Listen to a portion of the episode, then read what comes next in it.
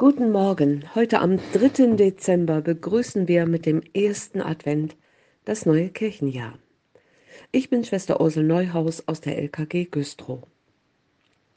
Bei meinem Besuchsdienst begegnen mir immer mal wieder Menschen, die mich fast resigniert fragen, was bleibt eigentlich von meinem Leben? Und dann spüre ich da auch Angst vor der Antwort.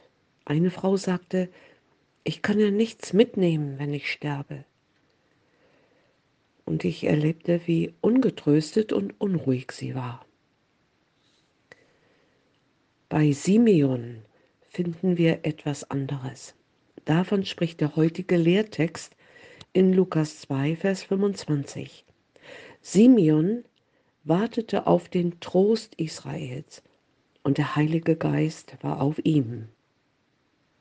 Simeon wartete auf den Trost Israels. Er wartete ein Leben lang darauf und begegnete ihm in, im Jesuskind im Tempel.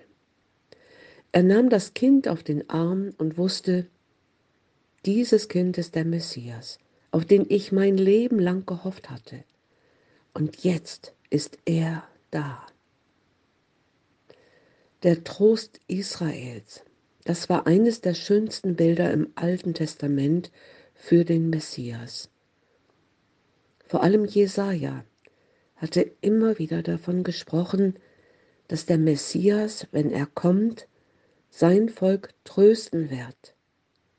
Und gleich am Anfang von Kapitel 40 nennt Jesaja das Motto, unter dem der Messias auftreten wird. Tröstet, Tröstet mein Volk, spricht euer Gott. Redet mit Jerusalem freundlich und predigt ihr, dass ihre Knechtschaft ein Ende hat, dass ihre Schuld vergeben ist. Denn die Herrlichkeit des Herrn soll offenbart werden, und alles Fleisch miteinander wird es sehen. Vielleicht sehnen wir uns ja auch nach Trost. Vielleicht werden uns in den besinnlichen Tagen alte Wunden wieder schmerzlich bewusst. Wir wurden verletzt, wurden enttäuscht, stolperten über eigene Fehler, verletzten andere, Beziehungen gingen in die Brüche. Manchmal ging eine Tür zu und man rechnete nicht mehr damit, dass sie jemals wieder aufgehen würde. Da wird sich nichts mehr ändern und die Traurigkeit liegt wie ein alter Ölfilm auf unserer Seele. Die kann man verdrängen, aber nicht überwinden. Lass uns noch mal bei Simeon nachschauen. Jahrelang hat er auf den Trost Israels gewartet. Und jetzt weiß er, er ist da. Ich darf ihn mit meinen Händen halten. Er ist bei mir. Und er bringt mir den Trost aus der Ewigkeit. Er, nur er. Gelobet sei mein Gott, mein Tröster früh und schwad. Das singen wir im Adventslied. Vor einiger Zeit las ich von einem Postbeamten, der sich um die Briefe kümmerte, die nicht richtig adressiert waren.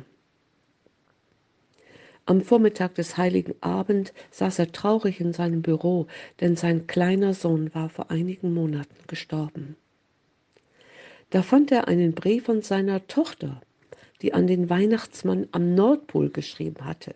Sie schrieb, Lieber Weihnachtsmann, wir sind in diesem Jahr eine sehr traurige Familie. Du musst mir keine Geschenke machen. Aber wenn du uns besuchst, möchte ich dich bitten, dass du meinem Bruder das Spielzeug mitnimmst und es ihm in den Himmel bringst. Ich werde alle seine Sachen in die Ecke beim Kamin stellen. Aber könntest du vielleicht meinem Papa etwas bringen, dass er nicht mehr weinen muss?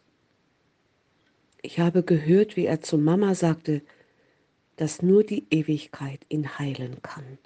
Könntest du ihm vielleicht etwas Ewigkeit schenken? Da steckt eine tiefe Wahrheit drin. Die ganz tiefen Wunden können nur in der Ewigkeit geheilt werden. Dafür ist der Messias Jesus da. Er kümmert sich um unsere Wunden und um die Wunden seines Volkes. Er ist der Trost, auch unser Trost, wenn wir von Herzen sagen können, Gott, du bist mein Trost, denn meine Augen haben deinen Heiland gesehen. Möge er, Jesus, uns heute so begegnen. Amen.